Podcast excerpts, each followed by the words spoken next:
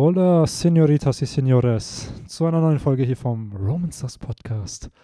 Heute nicht zu einem Manga-Band-Talk, doch zu einem Manga-Band-Talk. Verdammt, ich habe mich versprochen. Nicht zu einem Kapitel-Talk, sondern zu einem Manga-Band-Talk mit Victor. Pasa, cerveza, por favor. Te quiero, puta. Bla. Hola, Hola. me llamo Biblioteca. genau, stimmt, der hat gefehlt.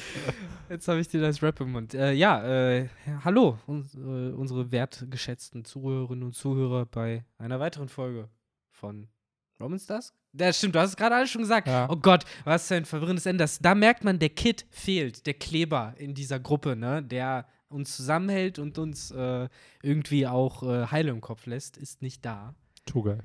Genau, der äh, leider heute den Henry nämlich entführt hat Ja.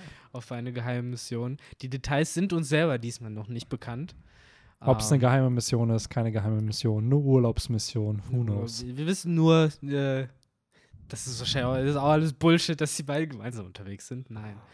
Äh, aber ja, doch, in dem Podcast, in der Podcast-Fiction dann schon. Genau. Das ist Aber ja das, was wir hier erschaffen. Einen kleinen Teaser kann ich nur anbringen. Das sind jetzt aber ne, komplett so unterm Tisch die Infos für die Eingeschworenen, für die, die jetzt äh, bei dem Manga Talk dabei sind. Äh, der Nischenpodcast, der Nischenpodcast sozusagen. Es hat mir das ein oder andere Vögelchen gezwitschert, dass vielleicht äh, fehlende Crewmitglieder ab und zu mal doch wiederkommen.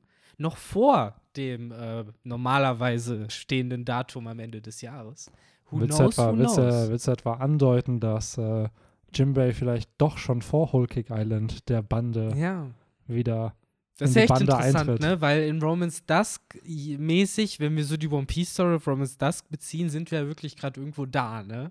Also wir warten drauf, dass Jimbei endlich wiederkommt. So, und ab und zu zeigt er sich mal, und dann haut er wieder ab. Genau. Äh, und äh, trotzdem haben wir aber gefühlt mehr von diesen äh, Teilungsarten. Ich hätte jetzt eher gesagt, ja, ich hätte jetzt auch eher gesagt, wir sind so auf Dressrosa. Wir haben jetzt so, weil ja, oder, ja. damals, äh, als er, wenn wir es chronologisch gehen, 2011, Ende 2011 hat Ruffy Jimbei das Angebot gemacht, der Bande beizutreten und wirklich dabei, wo, wirklich, wo er jetzt Teil der Crew ist, mit auf Color Spreads Mhm. dabei sein.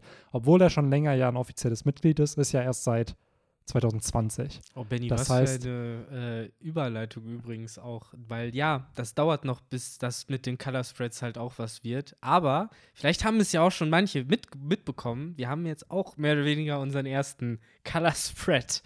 Oder Äh, eher ein Cover Spread. ein Cover Spread sogar, genau. Wir sind äh, Front, äh, Back and Center sozusagen. Ja, genau. Man sieht endlich mal, Magazin. wie wir aussehen bei Spotify. Beziehungsweise wie die anderen Hempel aussehen, weil den Benny mit seinem YouTube-Gesicht kennt ihr schon, äh, die anderen beiden aus gutem Grunde nur im Podcast. Ach, Nein, natürlich Sehr auch bescheiden, immer sehr, Viktor. sehr schön anzusehen. Aber nee, Ja. äh, hat Spaß gemacht, Auf um jeden das Fall. mal kurz so dazu zu sagen. Haben wir extra ein kleines Fotoshooting gehabt Ja. dafür. Shoutout an Henning. Danke nochmal für die Bilder. Genau, auf jeden Fall. Und äh, ja, jetzt würde ich sagen, mit neuem Cover und äh, neuer Channel Energy, weil ich glaube, manche hören uns ja, oder die meisten hören uns ja noch schon auf dem Zweit-YouTube-Channel mittlerweile. Oder ist der Nee, nee, also erstmal bei, bei Spotify hören größtenteils viele und ab August. Ab ist August. Es, ab August ist es dann auf dem zweiten YouTube-Kanal. Aber diese Manga-Band-Talks sind dann weiterhin exclusive bei Spotify. Stimmt, Das ist ja nur der, nur der Kapitel-Talk, der dann halt entsprechend äh, bei YouTube erstmal erscheint. Und da auch einfach so ein bisschen, um das zu trennen, weil halt nicht jeder auf dem Romans das YouTube-Kanal halt den Podcast konsumiert. Das wirkt dann immer so, aber die Stats sagen halt ein bisschen was anderes. Deswegen, äh, die Leute, die wirklich den Podcast weiter hören, die hören ihn noch weiter, nur dann eben auf einem Zweitkanal oder wie jetzt hier bei Spotify, Apple Podcast, Google Podcast und den ganzen anderen Genau. Plattformen. Man hört nicht auf den alten verwirrten Viktor. Der hat keine Ahnung, wo unsere Podcasts überall rumfliegen. Benny weiß da genau Bescheid. Ähm, und ja, dann würde ich sagen, ohne viel Federlesen, weil jetzt haben wir schon einiges an Federlesen hinter uns gebracht, äh, wollen wir doch direkt so reinköppern, reinjumpen. ähm, erstmal so äh, kurz vorweg, ich war ja beim letzten Manga-Band nicht da. Du hast das legendäre Jungle Fever. Fucking Jungle Fever, Mann. Ich habe mich so drauf gefreut. Es ist, um das kurz noch mal so, ne, das, den, das Bändchen drum zu machen, äh, so idiotisch. Ich habe erstmal nicht mal verstanden, weil ich mich auch an den Anime nicht erinnern kann, wo überhaupt das Feuer herkommt. Weil im Endeffekt haut er ja nur seine Platten Mhm. aneinander und es brennt. So, kannst du mir nicht erzählen, dass er jetzt durch Funken oder irgendein Bullshit, er hat halt höchstens diese, ja, Perlen da dran. Vielleicht sind die irgendwie Ja. durch elektrische Leitung oder sowas, aber ich weiß nicht, habt ihr das besprochen? Nee, nee, also das hatte ich mir gar nicht bedacht. Ich schätze einfach mal, dass da ähnlich wie bei Don Creek, der halt irgendeine krasse Rüstung hat, dass Ja. er hat ja auch einen Panzer irgendwie an, dass da einfach ein Fire-On-Knopf ist, der es dann einfach anmacht. Fire on, das ist sehr gut. Ja, aber Ähm. ansonsten äh, fand ich, äh, natürlich war das Highlight im letzten Band ja der äh, Rückblick. Wir Ja. haben im letzten Band äh, mehr oder weniger dann kennengelernt, warum wir Sanji wollen sollen. Mhm. Und in diesem Band, ja, wird uns dann nochmal gezeigt, äh, warum Sanji, äh, beziehungsweise warum äh, Ruffy auch so jemanden wie Sanji verdient hat. Absolut. Weil Ruffy sich hier dann profiliert. Genau. Und das ist ja so ein bisschen das, was hier in diesem Band auch im Vordergrund steht. Ruffys eiserner Wille. Genau. Und äh, von dem sich dann Sanji was abschaut, weil den Sanji, den wir heute kennen, der weiß das natürlich, der glaubt an seine Träume, der geht dem auch hinterher, der will das All Blue finden. Der Sanji in diesem Baratiak ist halt teilweise auch noch unsicher. Also er hat dann gesehen, wozu ein Zorro bereit ist, er hat gesehen, wozu Ruffy bereit ist und so ein bisschen was schaut er sich von den beiden dann ja auch ab. Und Ich finde, du sagst es ja gut, auch gerade das Beispiel mit Zorro, weil wir haben jetzt dann praktisch drei Bände, wenn man es jetzt so ausdrücken will, den Zorro-Band, den Sanji-Band und jetzt eben der Ruffy-Band. Äh, vielleicht die Origin sozusagen die, des Monster-Trios, des ganz klassischen, wenn du so willst. Denn äh, ja, wir wissen ja dann, was ein paar Bände später dann passiert mit dem epischen Auftritt. Ja, aber nicht spoilern. Nein, nein, nein, nein, ist ja- natürlich nicht. Äh, auf einer bestimmt- anderen Insel. Das hat bestimmt noch niemand gelesen. Das ist Ja. halt alles hier. auf einer anderen Insel gegen einen anderen Bösewicht, der, äh, wie ist das? Ein wilder Hund, der im East Blue ausgesetzt worden ist. Äh, aber da kommen wir noch zu, sogar noch in diesem Band. Ich würde sogar nicht mal spoilern, wenn ich den Namen erwähne, aber äh, blättern wir noch nicht um. Ja. Wer Ja, an weiß. sich halt ziemlich spannend, was du halt sagst, weil ich finde die Idee, die Oda hier genutzt hat, ziemlich cool, weil zum einen haben wir halt jemanden wie Ruffy und Zorro, die halt schon diese Ambition haben. So, die sind halt so unfassbar ambitioniert, die zweifeln nicht an sich und gehen einfach dem hinterher, was sie, was sie halt wollen. So den Träumen. Bester Schwertkämpfer, König der Piraten. Und mit Sanji hast du auch jemanden, der einen enormen Willen hat, der aber eben noch nicht verstanden hat, was das bedeutet und was damit einhergeht, dass wenn man sich eben seinem Traum verschreibt, wie jetzt Zoro und Ruffy, dass man auch bereit sein muss zu sterben dafür. Sanji sieht das noch als sehr naiv an. Wie kann man sein Leben einfach nur so wegwerfen? Aber nach diesem Arc hat Sanji ja eine ähnliche Ansicht auf diese ganze Thematik. Ja, ja, absolut. Äh, ich meine, was er ja eh schon in seiner DNA hatte, und ich glaube, das ist auch so mit einer der Gründe, weswegen Ruffy sich auch so schnell auf ihn eingeschossen hat, das ist halt, äh, Sanji hat ja so eine Art Crew schon gehabt Mhm. und äh, die Nakamas, weil so kann man sie ja wirklich nennen, Kane und äh, Patty und auch der gute alte Jeff und so, das war ja seine Family und äh, das waren halt auch seine Kameraden, für die er ja dann bereit war zu sterben. Siehe halt eben im Kampf äh, gegen Perle Ja. oder dann ja auch gegen Jin, wo er sich halt bis zum letzten halt eben zwischen die Piraten und das Barati gestellt hat. Und ich glaube, äh, dass eben ne, diese Qualität dann eben nochmal durch so äh, ja, wahnsinnige Leute wie San, San, Zorro oder Ruffy.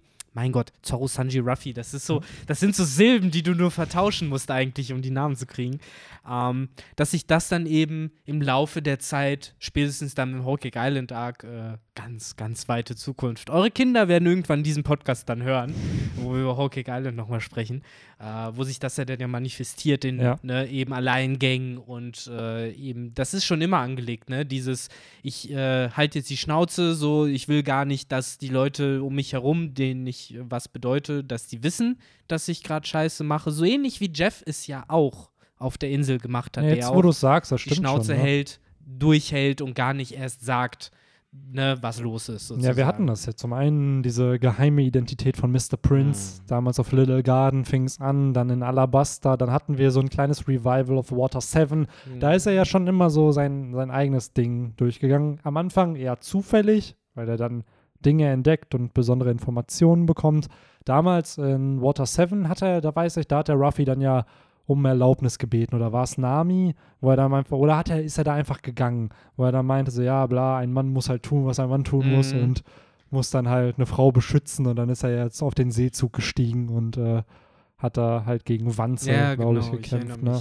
Aber ja, eben, das scheint halt schon irgendwie angelegt zu sein. Eben dieses ne, ruhige Ertragen, nichts Ja. sagen Ja, dabei. vielleicht hat der Charakter ja auch eine Vergangenheit noch, dass man Mm. irgendwie, weil wir haben zwar jetzt was gesehen, aber vielleicht gibt es ja davor noch Vergangenheit und Ja. Äh, vielleicht erfahren wir auch noch mehr über Sanji und über ja seinen, seinen alleinigen Werdegang und warum er vielleicht so ein Lone Wolf manchmal warum auch er ist. auch eben den Mund nicht aufmacht. Im wahrsten Sinne. Und so. Aber ja, da kommen wir dann äh, irgendwann, wie gesagt, in zehn Jahren oder so hin.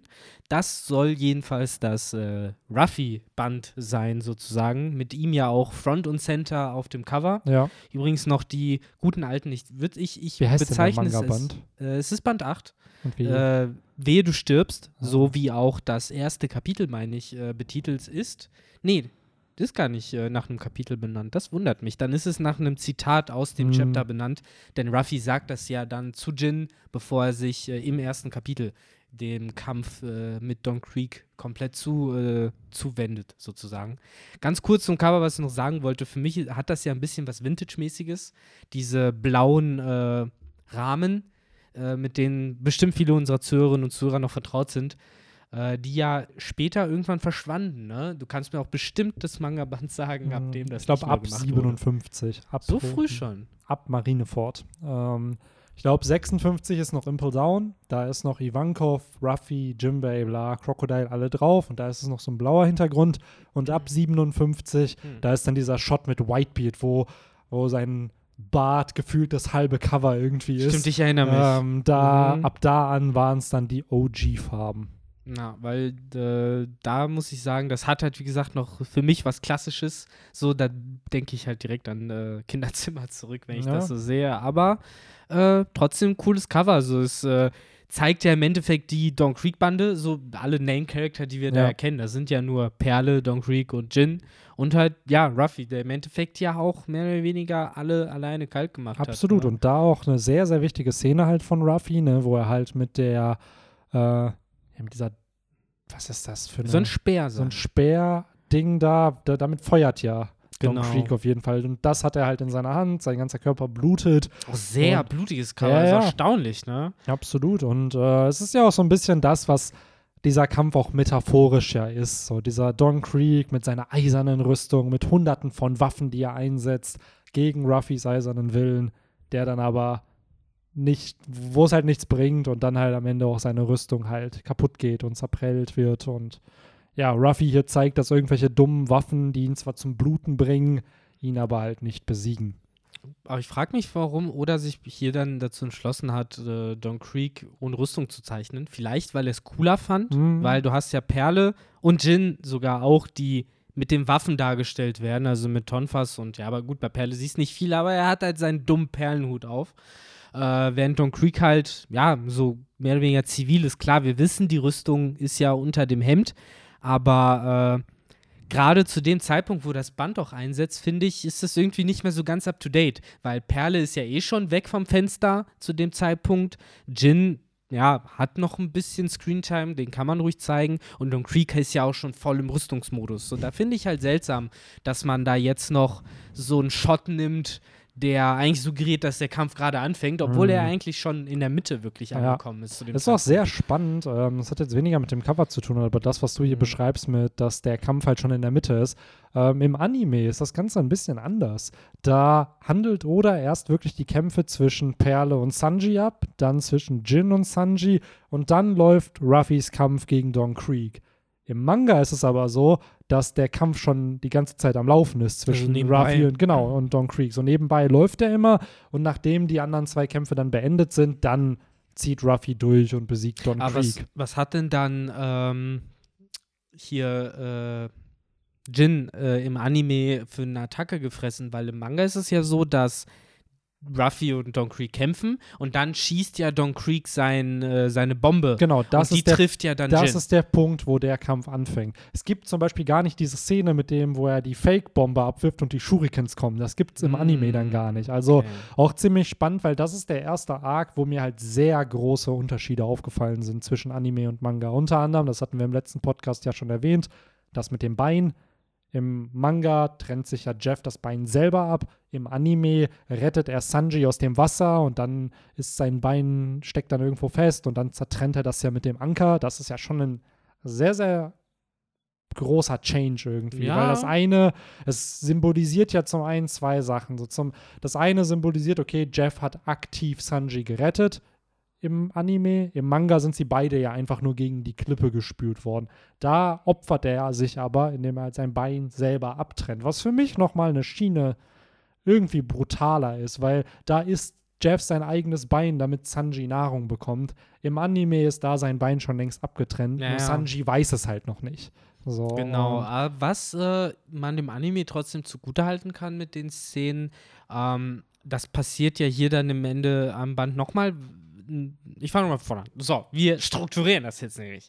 Ähm, eine Szene, die ich im Anime sehr eindringlich fand und wo ich jetzt überrascht war, dass sie halt nicht so richtig aufgetaucht ist, das war halt die Szene, wo Sanji Ru- Ruffy dann Genau. rettet. Im Anime war das halt richtig dramatisch. Genau. Das war halt für mich auch so, wow, okay, krass, so, er, er zieht sich da jetzt so seinen Kram aus, springt da rein, taucht halt runter und so. 4000 Flashbacks laufen in der Ja, Zeit. genau. Ja. Und, und so war ja im Endeffekt auch die Rettung von Jeff, äh, also Jeff, der Sanji gerettet hat, auch inszeniert. Und im Genau. Manga sind die beide halt so ein bisschen, ja, aus, der, aus dem Handgelenk so. Genau, und Das das, ist, glaube ich, auch das, so. was der Anime damit zeigen wollte, dass halt Sanji am Ende Ruffy so rettet, wie Jeff Ja. Sanji gerettet hat. Und Sanji weiß das ja nicht, dass er da so reingesprungen ist für ihn, aber dass die beiden dadurch halt connected sind. Sodass, wie du schon sagst, ist im Manga eher weniger in Szene gesetzt, weil Oda den Fokus auf was anderes gelegt hat. Und Genau. zwar,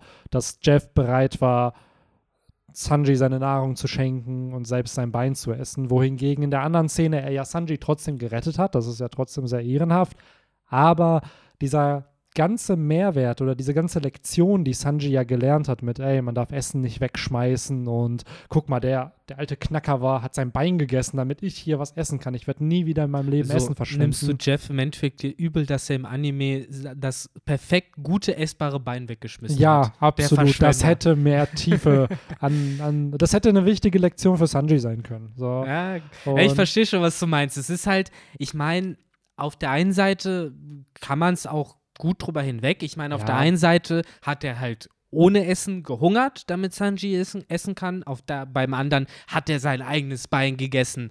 Klar, ne, das eine, muss man sagen, ist im Endeffekt sogar noch glaubhafter, wenn auch brutaler, weil wenn er wirklich sein Bein gegessen hat, dann kann man ihm irgendwie abnehmen, dass er halt nicht verhungert ist.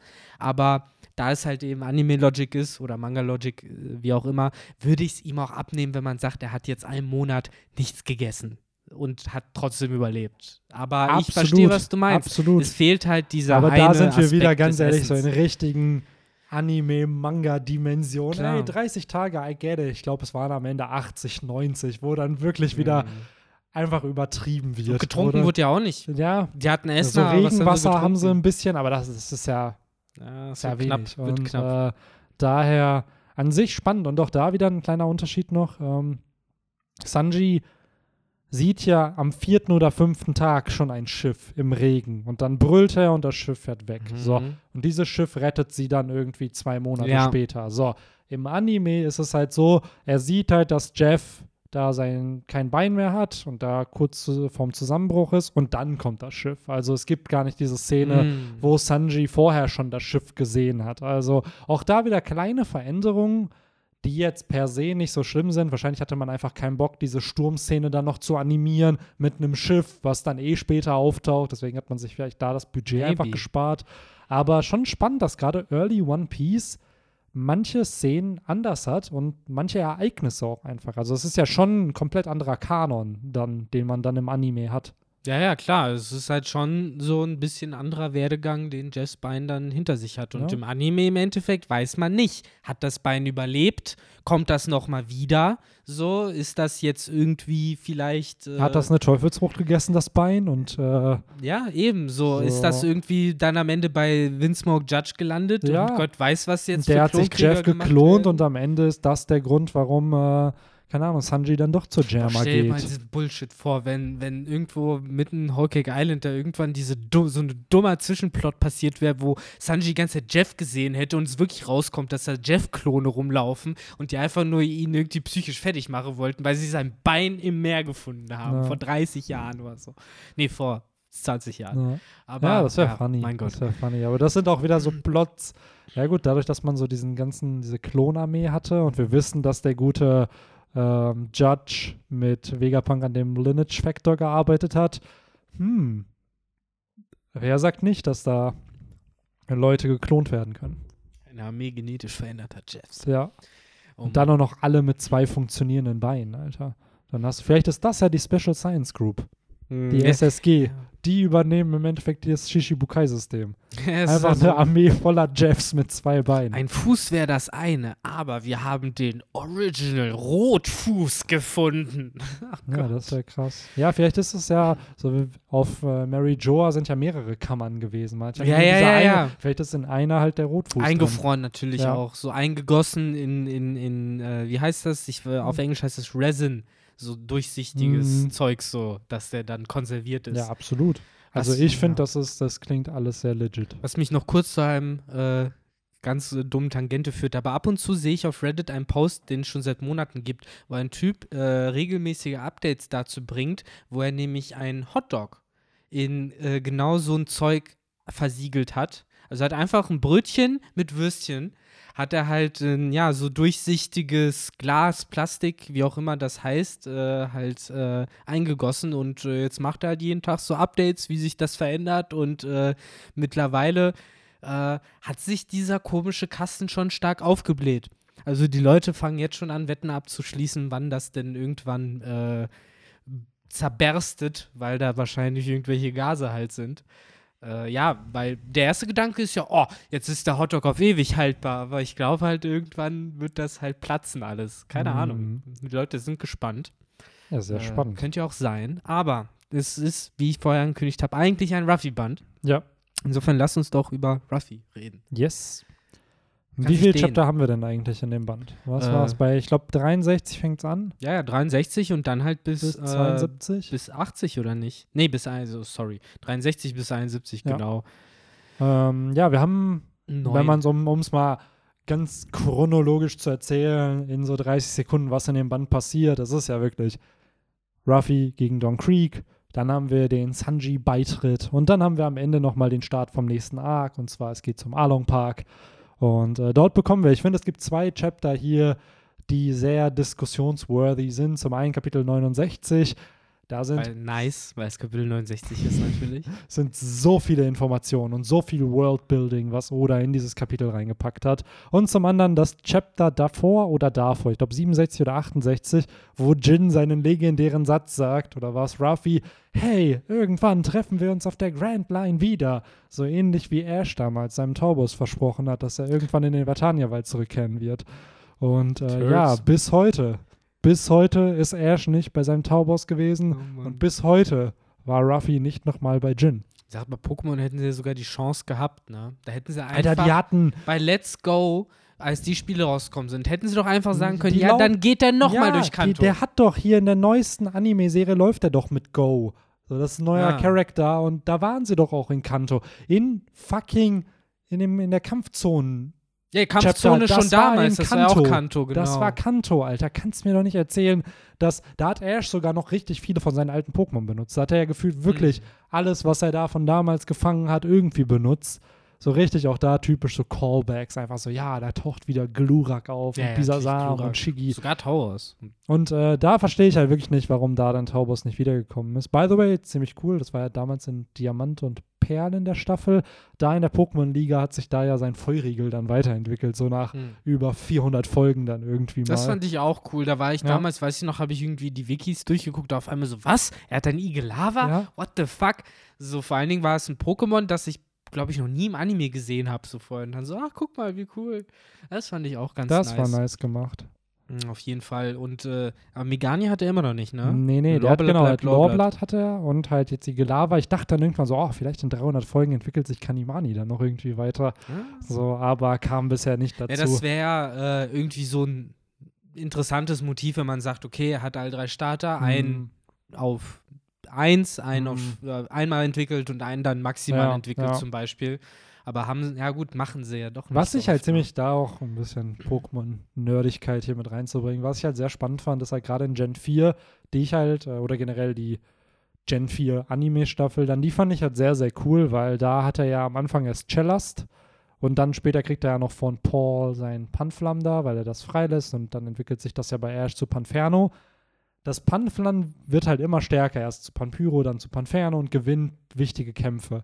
Wohingegen Cellast Ja. auch zu Chelterra am Ende wird. Aber ab dem Zeitpunkt war es, glaube ich, als es zu Chelkarain wurde, hat es nie Mhm. wieder einen Kampf gewonnen. Nee. Also das Chelterra hat, hat sich zwar zu dem entwickelt, das ist doch das erste Mal, glaube ich, auch, dass Ash zwei Starter bis zur höchsten Stufe entwickelt hat. Also in derselben Staffel äh, oder Generation, aber es hat dann einfach nie wieder gewonnen. Nee. Es hat sich auch, glaube ich, beide Male gegen Team Rocket entwickelt. Ne? Kann also sein, ja. wirklich so, ja, weil es halt keinen Kampf gewinnt. Wobei, nee, das erste Mal, glaube ich, gegen Paul sogar und hat dann trotzdem verloren gegen. Nee, nee, ich glaube, das Panflam war gegen Paul. Das Panflam, Panflam war gegen das Electek zu. Panpyro und das war so ein Drei-Folgen-Kampf. Der war richtig, richtig Ich cool. meine aber, dass Chellas sich auch in einem Kampf entwickelt hat, den Kann es dann sein. verloren hat. Kann sein. Gegen das, Ele nee, gegen das Electek hat nämlich Pampyro gekämpft. Genau. Ach, ja, und da war es einfach so funny, wackelig. weil dann hat man sich echt gefragt, okay, warum hat er den jetzt weiterentwickelt, wenn er dadurch eigentlich nur noch verloren hat irgendwie? Boah, das wäre doch auch mal cool, ne? Sie einfach wirklich mal zu sagen, okay, komm, wir gucken uns jetzt die erste Staffel vom Pokémon an und dann wird die nochmal durchgebracht. OG-Staffel, das wäre funny. ey. Ja, und gibt's sogar auf Netflix, glaube ich, Indigo. Plateau. Nur halt mit ganz, ganz, also da fehlen ja schon viele Folgen, ne? Leider, Zum einen ne? die ominöse Ja, die Porygon-Folge. gibt's nirgendwo. die, ja, auf YouTube kannst du ja, die auf anschauen. YouTube so. So, Du hast die Safari-Zonen-Folgen, die Ja. fehlen, wo einfach nur ein Dude ihn den Revolver an den Kopf hält, aber Team Rocket darf Bazookas und so in der Hand halten. Also richtig schwachsinnig. Deswegen dürfen wir halt Ja. wissen bis heute nicht, wo Taurus herkommt. ja, ne? genau. Das ist Man weiß nicht, tragic. Tauros herkommt. Da haben sie, glaube ich, auch einen Dragonier dann da irgendwie in der Safari-Zone getroffen. Mhm. Also, genau. Fascinating. Aber es gibt einige echt coole Folgen von der Und ich glaube, es gab die Folge, die wurde, glaube ich, in Deutschland nicht ausgestrahlt, wo sich sein Glumanda zu Glutexo entwickelt. Doch, War an die ja, kann die ich mich erinnern. ja. Das war die mit Kokowai. den Oweiß und Genau. Kokowais. Doch, doch, an die kann ich mich genau Okay. erinnern, weil das fand ich damals richtig episch, weil da haben sich ja erst die Oweiß zu Kokowais Mhm. entwickelt und sind außer Kontrolle geraten und dann hat sich nämlich der Glumanda zu Glutexo entwickelt, war mega krass Ja. und stark und, Und ich drei war Folgen später hat es schon keinen Bock mehr, Glutexo zu sein und war dann Stimmt, das hat sich schnell weiterentwickelt. das hat sich richtig ne? schnell weiterentwickelt. Und dann dachte man ja erst so, oh, okay, er will Ash vor Aerodactyl retten. Aber in Wirklichkeit hat er sich einfach nur einen starken Gegner gesucht und Mhm. wollte dann auch fliegen und hat dann halt gegen Aerodactyl halt gekämpft. Wobei schon als Glutexo auch s- nicht mehr gehorcht hat, ne? Ja. Das Ja. war dann schon der Moment. Aber auch da cool gemacht. Ich glaube, da hatte Ash ja noch nicht passende, ah, nee, im Anime war das nicht mit den Orden, ne? Dass wenn du nicht genügend Orden hast. Ich glaube, im Anime ja. haben die die Regel nie so eingeführt, leider. Ich meine, das hat sich dann immer so natürlich draus ergeben. Im Endeffekt, der, der, der Pyro-Orden war es ja, Ja, ja. der, äh, wo man sagen kann, es hat sich endgültig geklärt. Ja, wobei, Ne, nee. wo, nee, da hatte, da In der Orange League hatten sie Genau. auch noch zu kämpfen. da hatten sie, es gab diese Quappo-Folge. ja, genau, die wo Quapo-Folge. Wo die gegen Quappo und dann gab es diesen einen, wo die da am Strand Zu sind. zweit auch, und, glaube ich, Genau, nur. und Ash kümmert sich Ja. um Glurak und das war da, wo die Bromance Passt auf, dass das. Feuer nicht ausgeht und Ja. so. Ja, und im Endeffekt hat sich das dann wirklich erst so richtig dann geklärt, wo er es dann auch ins äh, ne, da Naturresort gegeben hat, ne? Genau, weil in Gen 2 mussten sie dann wieder Pokémon loswerden und äh, ja, man will ja nicht unbedingt gegen ein Level Sichlor, äh, Level 16 Sichlor kämpfen mit einem, keine Ahnung, Level 70, 80 Glurak. Ne? Naja, weil die haben das ja noch später waren sie dann schlau und haben halt gesagt, ey, Ash lässt einfach alle seine Pokémon in der Box, aber dann haben sie irgendwie den Übergang von Kanto nach Johto noch nicht gedacht, ne? Ja. Und das mit dem Leveln, ja, das ist eh so eine Sache. Ohne Scheiß, Mann. Ich will mich da jetzt gar nicht zu tief in dieses Rabbit Hole begeben, nee. aber ich glaube, es gibt spezielle Drogen, die Pikachu dann immer wieder bekommt, um irgendwie downgelevelt zu werden oder sowas. Das kann ja echt Oh nicht Mann. sein. Also das Level-System existiert, glaube ich, im Anime absolut nicht. Es wurde, glaube ich, aber sogar einmal genannt. Ja, bestimmt. So von wegen, ja, das Pokémon hat ein höheres oder niedrigeres Level, bla bla Ja. bla. Ja, aber Laber, war laber. die. Pokémon-Tangente verschießen wir nicht unser ganzes Pulver. Am Ende haben wir doch noch so einen Pokémon-Podcast im One Piece-Podcast.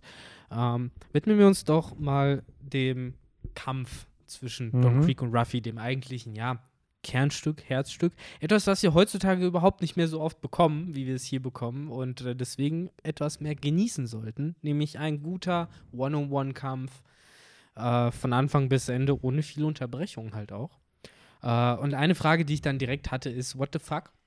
Äh, was soll dieser Speer wieder? Das ist so eine klassische Anime-Idee, wieder wieder explodiert bei jedem Mal schlagen. Was soll das bedeuten?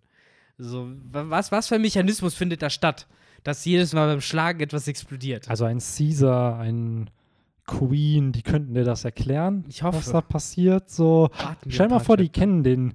Ja, wisst ihr noch die legendäre Technologie von Don Creek, die der da im East Blue mit seiner Flotte benutzt hat?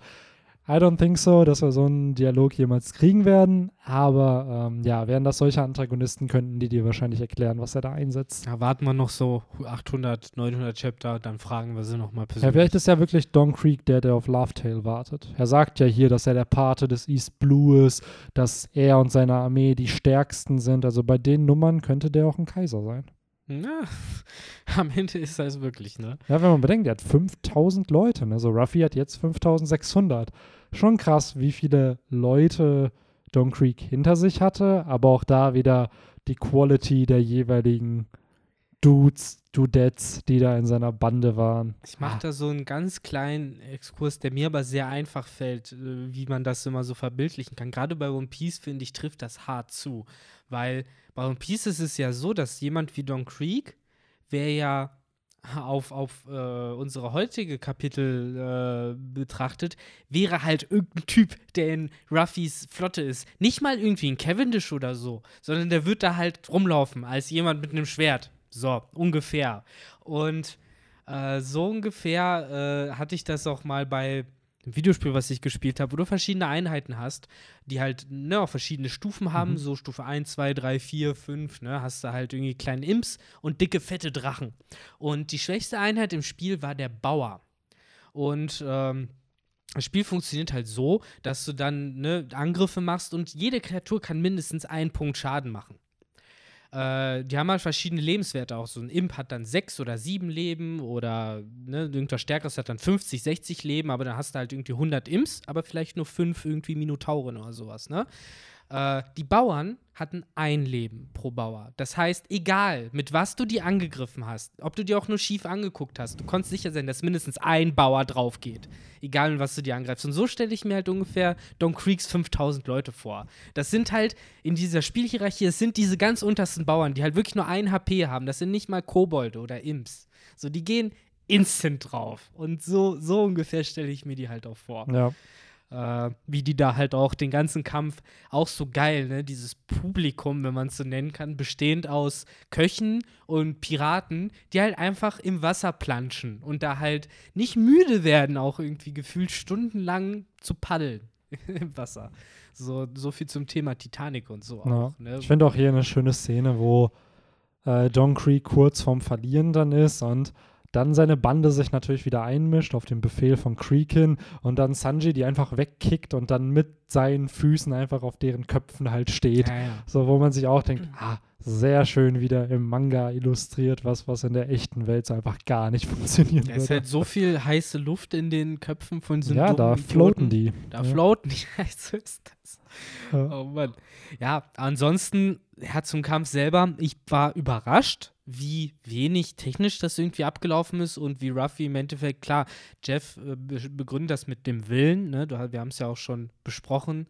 Äh, dass äh, hier gezeigt wird, mit was für einem Willen Ruffy an die Sache rangeht. Aber dieser Wille wird im Endeffekt dadurch gezeigt, dass er eine Explosion nach der anderen halt einfach tankt, weil er nicht weiß, wie er da sonst dran vorbeikommen kann, bis, ja, man sagen kann, Don Creek keine Munition mehr hatte, blöd gesagt. Und dann, ja, hat Ruffy ihn halt geknackt, so wie eine Muschel, und äh, ausgeschlürft. Ja.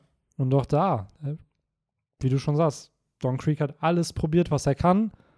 Nichts davon funktioniert bei Ruffy. Und dann muss er der Niederlage auch irgendwo entgegensehen. So, Ja. Ich fand es halt sehr schön, weil Don Creek ist ja in Gedanken und sagt sich so, ich kann doch nicht verlieren, das kann doch nicht mein Ende sein, ich bin Don Creek, der Pate des East Blue. Und dann merkt man, dass so ein Titelgefühl einfach nichts bedeutet, dass der halt sehr leer einfach ist. Naja, na, es ist schon krass. Ich meine, ich kann es ihm auf der einen Seite halt irgendwie nicht verübeln, den guten Don, weil, ja, er hat halt seine 5000 Mann. Er hat halt seine, ja, wo ihm wahrscheinlich von dem Typ, der es ihm verkauft hat, versprochen wurde, das ist unzerstörbar, das ist unbesiegbar. Die Rüstung kriegt niemand kaputt. So und. Äh, Stell dir mal vor, es ist einfach so, Queen hat sie ihm verkauft und dann war das so B-Ware. So Ja, das, ja. was er selber gar nicht wollte und gemerkt hat, ah, ist scheiße. Das hat Und er dann- sich von irgendeinem von diesen noch sch- komischen Robotern gekauft, die von, auf, hier auf dem einen Island da rumlaufen. Ja, ja. So, das sind noch die, als ob der mit Queen persönlich redet. Und dann wird ihm verkauft, so, ja, ja, das ist eine Rüstung, die Queen persönlich benutzt.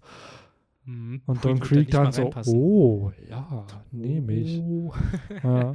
Nee, aber ansonsten gibt es da nicht viel zu, zu sagen, außer dass ich wieder spannend, äh, faszinierend finde, wie der deutsche Manga sich hier auch wieder ein paar Freiheiten genommen hat und hier so ein richtiges Motiv aufgemacht wird, daraus, dass äh, Ruffy eben die Waffe von Don Creek, diesen, ja, wie er im Original, im englischen Original genannt wird, Warspear, äh, als Lollipop bezeichnet die ganze Zeit. Und am Ende ist sogar so weit kommt, dass Kapitel 65 im Deutschen Lollipop heißt, wo es dann im Englischen nichts von zu finden gibt, dass der Titel als Kapitel es eigentlich so ist. Aber ich finde, das ist einer der relativ gelungenen Running Gags, weil das hätte sich auch Oda, finde ich, genauso einfallen lassen können, weil das Motiv, dass Ruffy seine Gegner äh, sich aktiv über sie lustig macht, wie ihm über Pikas Stimme zum Beispiel, fällt mir jetzt spontan ein, oder keine Ahnung, macht er ja wahrscheinlich immer wieder. Das macht Ruffy schon, aber auch da ist immer zu differenzieren, weil zum Beispiel bei Katakuri hat er sich nie über den Mund lustig gemacht. Also Ruffy erkennt, glaube ich, schon durch seine emotionale Intelligenz, bei wem er es sich erlauben kann und bei wem nicht. Weil bei Katakuri ist dieser Mund ja auch mit was Tragischem verbunden. Da macht sich Ruffy nicht drüber lustig. Aber bei jemandem wie Pika, der nicht ernst zu nehmen ist, der dann halt auch nicht, der dann too much Komplexe wegen dieser Stimme dann hat, da macht er halt auch Ja, sich oder drüber eben lustig. dann hier bei Don, Don Creek, Creek, ne, genau. der halt ein großer Mann ist, der halt einen Lollipop durch die Gegend Genau. schwingt. Passt halt, finde ich, dann auch sehr in Ruffys Oft Humor. ist es halt da, glaube ich, auch, dass es bei eingebildeten Charakteren getan wird, dass Ruffy dann da kein Blatt vorm Mund nimmt, so Ja, wie ja. jetzt hier bei Don Creek. Der, der labert halt viel, aber da steckt halt nicht viel hinter. Wohingegen so ein Katakuri ja schon was vorzuweisen hat und daher Ruffy auch ernster bleibt einfach. Genau, denke ich mir auch.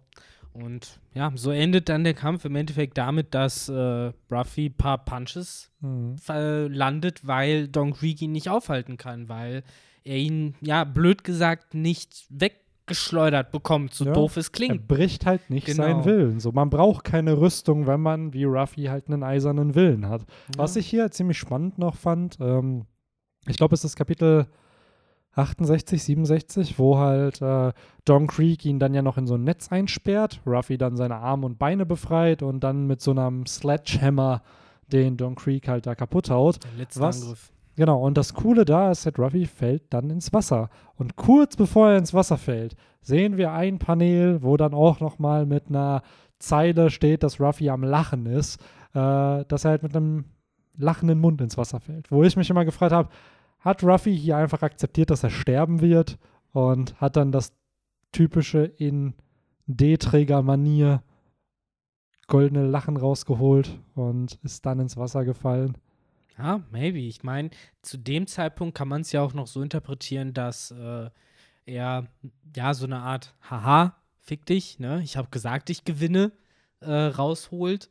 Aber natürlich, äh, interpretierbar ist es in die Richtung definitiv. Und äh, ich glaube, das kann man halt nicht bestreiten, wenn man eben auch äh, den Build-up des Bandes sich betrachtet, eben mit dem Motiv des Willens und dass der halt unbändig ist, äh, dass Ruffy bereit gewesen wäre, halt dazu in dem Moment äh, zu sterben. Wobei er ja trotzdem mehrere Male auch gesagt hat, so, ich werde hier nicht draufgehen, nicht gegen Ja. dich. So, das, das nicht, aber das ist halt wieder die Diskussion, vielleicht ist halt eben, dass dieses ins Wasser fallen dann wieder was anderes, weil den Kampf hat Ruffy ja so oder so gewonnen. Ja. Wenn er jetzt halt dann eben stirbt im Wasser, hat das in seinem Kopf, denke ich, dann nichts mehr mit Don Krieg zu tun. Genau. Und äh, deswegen auf der ersten Ebene ist er, denke ich, einfach zufrieden, dass er den Kampf gewonnen hat. Äh, auf der zweiten Ebene äh, ist das wahrscheinlich genau auch das Gleiche, was wie andere Leute reagieren würden, die äh, auch anders heißen oder ähnlich heißen. Na, Wir wollen nicht zu viel Ja, spoilern. ja. Aber das Lächeln äh, werden wir in ungefähr ja, 32, 33 Chaptern dann ja auf jeden Fall nochmal wiedersehen. Oder ist es kurz davor oder kurz danach? Mit dem Blitz. Der Das ist, äh, ist das nicht ziemlich genau stimmt, ja, 100? in so, genau. Das ist irgendwas kurz vor 100. Vor auf jeden Fall, 100 ja, dann noch. genau. Okay, ja, siehst du, dann Ja. da kommen wir dann nämlich auch bald hin. Und äh, das Groundwork dafür wurde ja übrigens dann auch in diesem Kapitel schon gelegt, äh, wo dann ja wieder fleißig darüber geredet wird, dass man sich ja, nachdem wir schnell Nami abholen, äh, denn ne, wir sagen ja jetzt, äh, Sanji wird eingesammelt nach dem Kampf gegen den Krieg, jada, jada, jada. Wir haben gesagt, Nakamas, Köche, bla. Und mit Und jetzt sind sie Ona Jeff. ja, ja, Wo dann der sehr, sehr epische Moment kommt, wo sich Sanji, der Little Eggplant, bei, Mhm. bei dem guten Old Cheeser bedankt für alles, was er für ihn getan hat. Auch immer noch, finde ich, ein sehr, sehr starker Moment, der ja so ein bisschen gegen das geht, wofür der stolze Sanji ja steht und dass er da halt seinen Stolz wegwirft. Um Ja, halt alle, das, ne? Ja. Alle auch die Köche und so. Und ich fand es auch cool, dass man irgendwie so in einem Panel noch gesehen hat, wie sich damals Patty und Kane beworben haben, die ja Mm. wirklich aussahen wie die letzten Gangster-Pitties, so, keine Ahnung. Als wären sie ja wirklich gerade aus äh, Senior Pinks äh, Truppe gekommen. Ähm, und ja, weiß nicht, fand das irgendwie Das sweet. ist ja, glaube ich, auch ein cooles Coverbild, ähm, wo Frankie mit Sasaki und mit Senior Pink auf der Baratie am Snacken sind. Ja. Ja, das wäre auf jeden Fall ein Panel. Er macht halt absolut Sinn, dass die da irgendwie sitzen würden und dann siehst du halt, wie Patty und Kanye da sich voll aufregen, weil irgendwas im Essen von Frankie nicht stimmt und Frankie sich voll aufregt, dass das nicht ist. Zu wenig Ja, Cola, ihr Idioten. So, da fehlt die Cola. Und die anderen brüllen halt an, da gehört keine Cola in die Suppe. So, Sanji hat uns genau gezeigt, wie man diese Suppe macht. Ja. Denn, ja, die Suppe war wichtig, ne? Äh, auch hier finde ich so klassisches Oder-Ding, ne? Diese, ja, krass inszenierten Goodbyes, ne? Ja, auch mit absolut. Das, das hat ja immer wieder was von, du wirfst Steine auf dein, dein geliebtes Tier, damit es wegläuft. So haben sie es ja mit Sanji auch Ja. gemacht, wo sie dann alle diese Suppe Bah, ausgespuckt Suppe haben. schmeckt nicht gut. Nur damit sie halt danach Ja. natürlich alle sich noch mal was nachholen und sowas. Ähm, war schon alles ganz Aber man cool. merkt doch immer jetzt hier, jetzt das ist ja auch schon der vierte Arc dann, der vorbeigeht. Das ist auch das Kapitel Nummer 4. Haha. Ah, ähm, wo man noch dann merkt, wie Oda mit solchen Goodbyes umgeht. Es sind sehr oft, dass er dann nochmal Szenen aus dem Arc einbaut oder Szenen aus der Vergangenheit. Bei Sanji, jetzt in dem Sinne, dass man die ersten Momente mit äh, Kanye und Patty sieht, dann gleichzeitig halt nochmal ein bisschen zum Flashback es rübergeht, dass man da Dialoge sieht und dann kommt der emotional Moment, das große Bit des Kapitels, wo er sich dann halt bedankt. Und das werden wir in Zukunft immer mal wiedersehen, wo an, keine Ahnung, wenn Chopper die Bande verlässt, wenn Robin sagt, sie will leben, dass immer wieder Momente aus der Vergangenheit eingeblendet werden, die dann eben die Szene tragen und dann, Chopper die Bande verlässt? äh, wo der äh, Drum verlässt und dann die Bande. Der Oh Band. mein Gott. Ja, es ist, äh, das ist dann so Chapter 1150. So, ich dachte ja um Water 7 herum, dachte ich hier. Ja, schon. Weil er es nicht okay findet. Stimmt, da hat er die Bande verlassen, ne? Ja. Äh, hier, Long Ring Longland, da hat er doch schon mal Dann bei kommt. Foxy. Stimmt, ja, stimmt, stimmt. Doch. Ja, ich habe an was anderes. Ich habe gerade eben an irgendeinen Nonsens gedacht und habe mir schon überlegt, was ist denn jetzt die Alternative zu Soge King? Da hättest du so Tony King, äh, Chopper King, keine Ahnung. Oh Gott. Äh, geh raus aus dieser Tangente. Worauf ich ja eigentlich hinaus wollte. Du hast jetzt schön beschrieben, äh, wir haben jetzt wirklich Sanji als das neue Crewmitglied. Damit, ähm, ja, so ziemlich die Kern 5, ne? Die, die dann ja auch später auf dem Fass ihren Eid mit ihren Füßen schwören. Ähm, und darauf kommt ja dann noch das Gespräch mit äh, Johnny, ist es, ne? Yosaku. Yosaku, verdammt, ich verwechsel die beiden immer wieder. Ja, weil der Typ mit der Sonnenbrille sieht halt mehr aus wie ein Johnny. So, und der andere, der ja, das halt. ist ja auch Johnny. aber dann sind sie ja mit Johnny jetzt gerade unterwegs, Nein, oder nicht? mit Yosaku unterwegs. Ist das, sind die nicht mit dem Sonnenblu Sonnenblumen? Nee, Johnny ist mit, ist der nicht mit Lissop unterwegs gewesen und mit Zorro? Boah. keine Yosaku Ahnung. ist der, der mit diesem Schutz, diesem Boxerschutzkopf-Ding da. Ja, ja, genau. Äh, Mann, die sehen sich auch alle ähnlich. Ah, ich, ich, das ist so geil auch gerade, ihr müsst euch das auch vorstellen. Ich habe gerade den Manga-Band in der Hand, aber scrolle äh, parallel dann noch auf meinem Handy gerade in der App äh, und suche halt das richtige Kapitel, wo man nur fucking sieht, mit wem die denn da jetzt unterwegs sind. Und du hast vollkommen recht. Es ist äh, Yusaku, der mit dem Stirnband, dem Naruto-Stirnband, ne? Okay, dann sind sie ja doch alle richtig benannt. Da war ja einfach nur mega. oh Gott. Ja, der, der so aussieht wie ein Johnny, ist ein Johnny. Ist halt doch der Johnny. Glaubst du, er hat sich da so ein bisschen an Johnny Bravo orientiert? Auch mit dieser Sonnenbrille? ja, dann wäre er blond. Ja, eben weil er ihn dann vielleicht nicht komplett blond machen wollte. Aber der hat ja auch so leicht gegelte Haare, oder? Der, der, Ja, der, der Johnny Bravo, der hat ja so richtig tolle. Der ist so Stimmt, eine stimmt. Elvis-Tolle. Stimmt. So, da passt die Frisur dann schon. Also, wenn, dann wäre es nur die Brille. Und da könntest du auch sagen, da hat sich Johnny was von Doflamingo abgeguckt. Vielleicht. Wenn du schon so weit gehen willst. Ja. Ähm, aber jetzt faktisch alles korrekt, worauf ich hinaus wollte. Denn die sind dann ja mit dem guten Yusaku endlich auf hoher See, äh, genießen die Vorzüge eines Kochs, äh, was ich sehr fancy finde, wie auch Yusaku sich schnell eingefunden hat und sagt so, Bean Sprouts, ich will 100, nee, wie sagt man dann, wie nennt's, nennt er es dann im Deutschen? Bohnen einfach nur? Wahrscheinlich. Ich will ganz viel. Bohnen, Bohneneintopf, weil äh, im Englischen übersetzt sagt er halt sowas wie Bohnensprossen. Äh, 100 äh, gedünstete oder gebratene Bohnensprossen. Äh, was ich ein bisschen seltsam fand, aber es ist auch eine interessante Art und Weise, halt das Lieblingsessen von so einem krassen Nebencharakter zu droppen. Ja, Äh, denn das war natürlich das Größte und Krasseste, was dieses Chapter gedroppt wurde. absolut. Ähm, Absolut. das legendäre Essen, was Sanji für so Yosaku gekocht hat. Viel Sojabohnen, sagt er. Sag einfach viel Sojabohnen. so nennt er es einfach. Geil. Und Ruffy sagt, er will blutiges Steak. Im Englischen sagt Ruffy, dass er einfach nur Fleisch am, am, äh, am Knochen haben will. Stick meat on a bone. So, mehr braucht er nicht. Ähm, Oh, so geil. Genau, aber hier wird dann ja drüber geredet, ne, dass sie sich Richtung Grand Line aufmachen würden, jetzt wo sie eben die großen fünf haben. Und es wird so ein bisschen drüber diskutiert, ne? Paradise fällt als Begriff.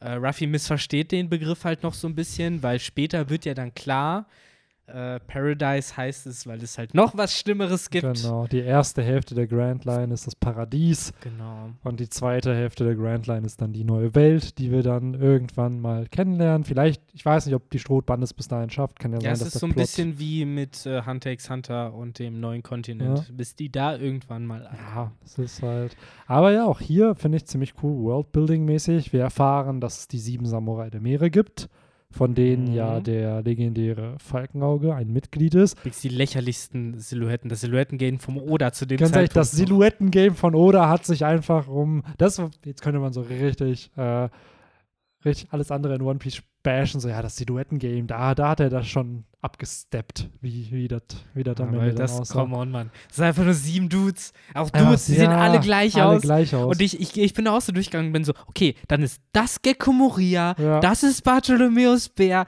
das muss Boa Hancock Ja. sein. Also, ja, nee, die sehen ja eh alle gleich Ja, aber auch da kann ich wiederum dann mir das so erklären, dass Yosaku sie sich so vorstellt. klar. Weil es ist halt sein Gedanken, wenn er über die redet. So ähnlich wie bei Who's Who ja auch eine mysteriöse Figur in seinen Erinnerungen auftaucht. Ob die Person wirklich so am Ende aussieht, ist ja eine ganz andere Frage. Hier kann ich es mir so erklären, er denkt dann so, ah, Falkenauge sieht so aus. Dann werden die anderen wohl ähnlich aussehen. So typisch boah, 80er Cartoon, wo die Bösewichte dann einfach so sechsmal gleich aussehen, nur in unterschiedlichen Farben. Farben. So, genau. Falkenauge in grün, in gelb, in orange. so, und so schätze ich, dass Äh. Yosaku sich die sieben Samurai der Meere Ja, vorstellt. der hat bestimmt halt eben auch die Adventures von, äh, wie heißt der? Äh, Seagull Boy? Nee, Marine Boy? Sora. Sora, ne? So Ja. heißt der. Mit, mit, mit, äh, Ja, seiner Seagull auf dem Kopf. Ähm, genau. Äh, fand ich jedenfalls irgendwie süß, dass das hier halt so in dieser frühen Mhm. Stadium schon so gedroppt wird. Auch hier, wir wissen, dass das ja wirklich zeitgleich mit den ersten Kapiteln von Naruto stattfindet und auch da gibt es ja sehr schnell diese Organisation von sieben Dudes, von denen man nur die Silhouetten sieht und einen davon hat man gehabt und ähm, ja, Zufall. das ist ja generell so ein think Trope, ne, in fiktiven Werken, dass Klar. du eine Gruppierung einbaust und diese Gruppierung, dann hast du ein Mitglied, wo du dann ungefähr dir ermessen kannst, ah, okay, so viel haben die drauf. Ja, ja. Und dann lernst du über die Story die restlichen Mitglieder kennen. Vielleicht hier noch ein bisschen so in Defense von den sieben Samurai der Meeren, weil mittlerweile wissen wir, Crocodile, Gekko Moria, Doflamingo wurden von Ruffy besiegt. Aber trotzdem sind das ja die heftigsten Leute eigentlich, wenn man das mal in dem Kontext des Universums betrachtet. Ne? So ein Doflamingo, der Deals mit Kaido und mit Caesar einfach hatte. Wer, wer ist Caesar? Wer ist Kaido? Ja, das ist ja, das kommt ja. Dann hast du halt jemanden wie Gekko Moria, der einst gegen Kaido gekämpft hat. So, also, und dann ein bisschen faul und fett wurde.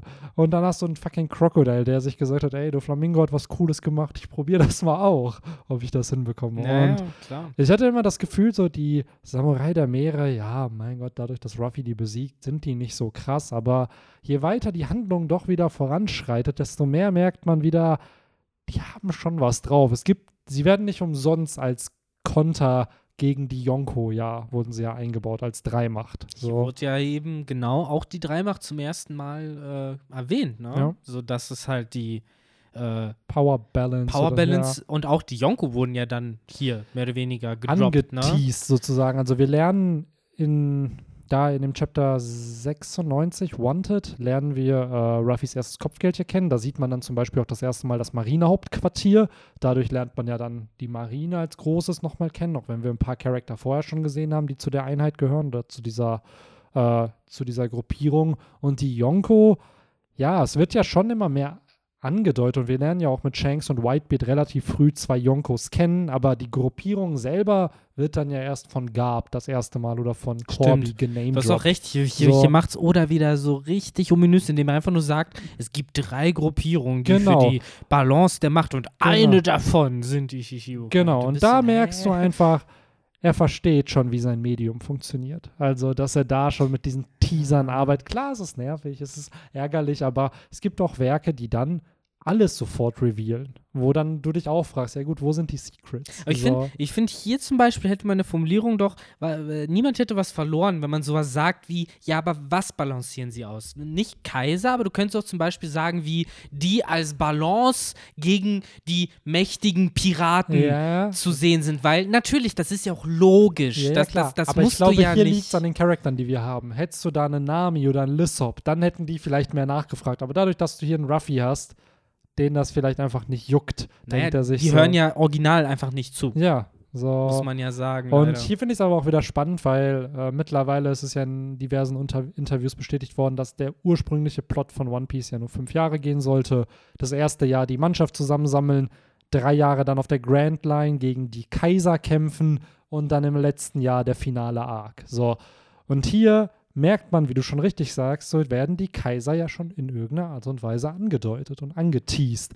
Nur eben, dass die Shishibukai dann dazwischen gekommen sind und das gefühlt das Paradies gedauert hat, bis die da abgefrühstückt wurden. Teilweise auch in der neuen Welt mit Doflamingo. So.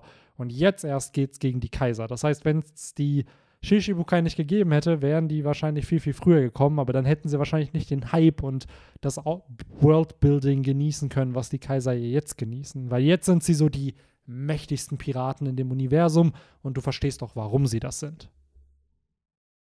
Ja, äh, ich finde halt schon, das mit den Shichibukai ist auch ein cooles Motiv, dass man eben die auch ein Stück als Progression nimmt. Auch gerade eben, ne, wir greifen jetzt natürlich ein bisschen vor, aber wenn man halt sich den Zeitsprung betrachtet, wo ja vor dem Zeitsprung äh, ein Shishibukai den ganzen ein Ende gesetzt hat, indem er gesagt hat, ihr seid zu schwach, um das zu, hinzukriegen. Also auch hier sagen Kuma ja der Check war und dann ja gut später die Pazifistas dann der Ersatz waren, aber die ja dann one wurden. Aber ähm, wie du halt sagst, Ruffy hat erst Crocodile besiegt, dann hat er Gekko Moria besiegt, aber der nächste Shishibukai war zu viel für ihn und der hat den dann die Grenze auch erstmal aufgezeigt und erst nach, nach dem Zeitsprung und dann den Kampf gegen zuerst die Pazifista und dann später nochmal gegen Don Flamingo als, ja, neben Falkenauge den stärksten, würde ich mal sagen, der Shishibukai, zumindest der damaligen, ausgenommen Weevil,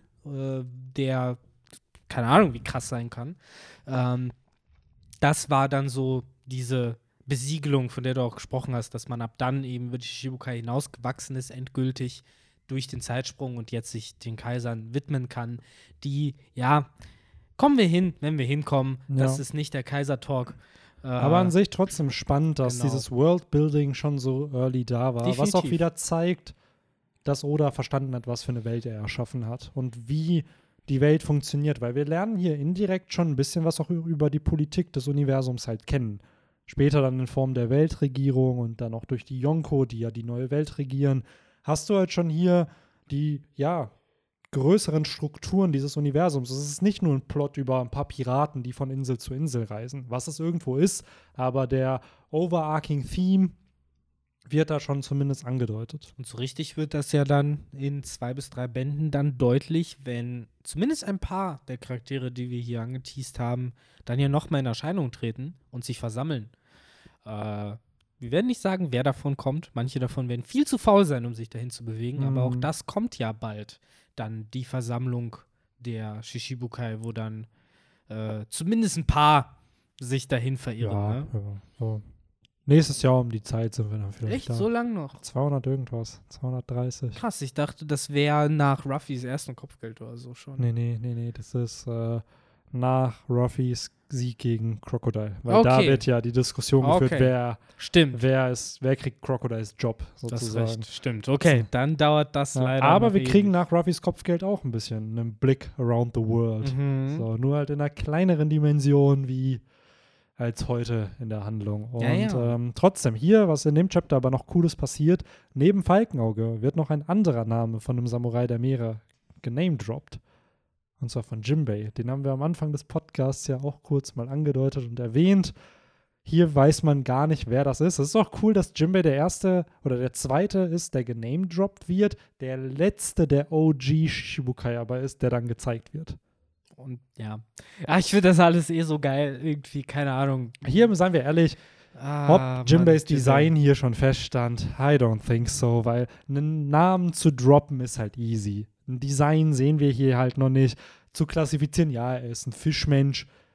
Okay, ja, so, es äh, ist halt. Ich meine, du kennst mich. Ich bin ja mittlerweile ähm, oft dann doch recht zynisch, was so Sachen angeht, äh, die vorher geplant wurden. Aber ich glaube, dass zumindest das, was Jimbei angeht und auch mit dem, was hier in dem Kapitel angelegt ist, was ja eine Menge ist, äh, gerade das Verhältnis zu Arlong, wo ja nur gesagt wird, er hat ihn eben losgelassen auf den East Blue, aber damit wird ja diese Connection etabliert. Und ja, ne, ich bin jetzt nicht der krasseste Autor oder so, aber wenn ich mich versuche einzudenken, dann äh, fällt es mir halt schwer, das einzubauen, äh, in der und trotzdem halt sozusagen die Hook offen zu lassen. Weißt du, was ich meine? Ich glaube, dass das Verhältnis, dieses schwierige Verhältnis zwischen Jimbei, Arlong, Fischer Tiger, den äh, Tenrubito, dass das alles schon in, hier angelegt ist und deswegen überhaupt äh, oder diese Connection macht. Weil klar, auf der einen Seite, Jimbei den Namen zu droppen ist einfach, aber ich glaube halt,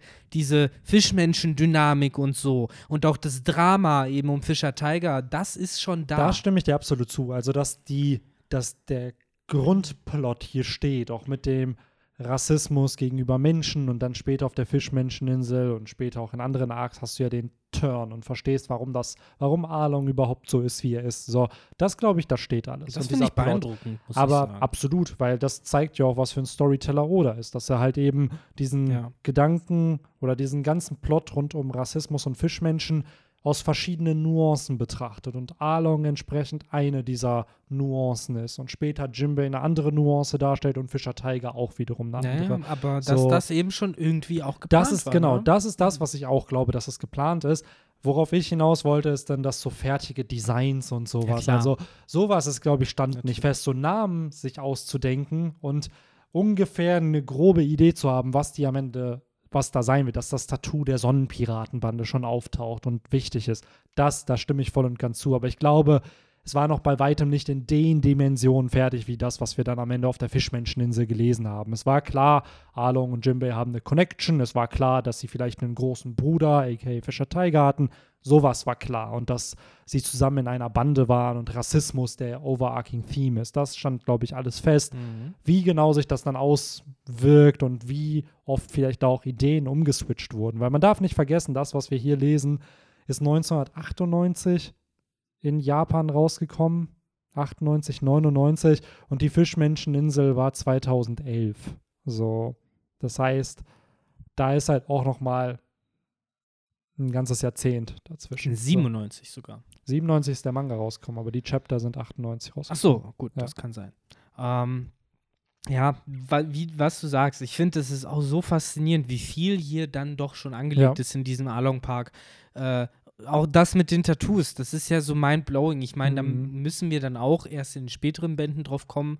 Äh, aber das Motiv des Übertätowierens, dann, was ja auch äh, wichtig wird. Und die Sonne, die hier Genau, die Sonne, die ja jetzt schon vorkommt, genau. Und generell die Praxis, dass äh, als Zeichen der Loyalität, der Zugehörigkeit tätowiert wird, das, äh, ne, da kannst du mir halt nicht erzählen, dass Oda nicht jetzt schon hier Ja, im Kopf absolut. hat, woher Arlong das hat. Ja. Und ich finde, das macht für mich Arlong so retrospektiv auch zu einem, ja, beeindruckend gut geschriebenen Bösewicht, weil Ja. wenn man jetzt halt mit diesem Wissen nochmal hier rangeht, äh, dann ist, ne, dann freue ich mich hier drauf, glaube ich, bisher mit am meisten, weil hier sind wirklich die Payoffs des nochmal Readens dann, äh, glaube ich, angelegt.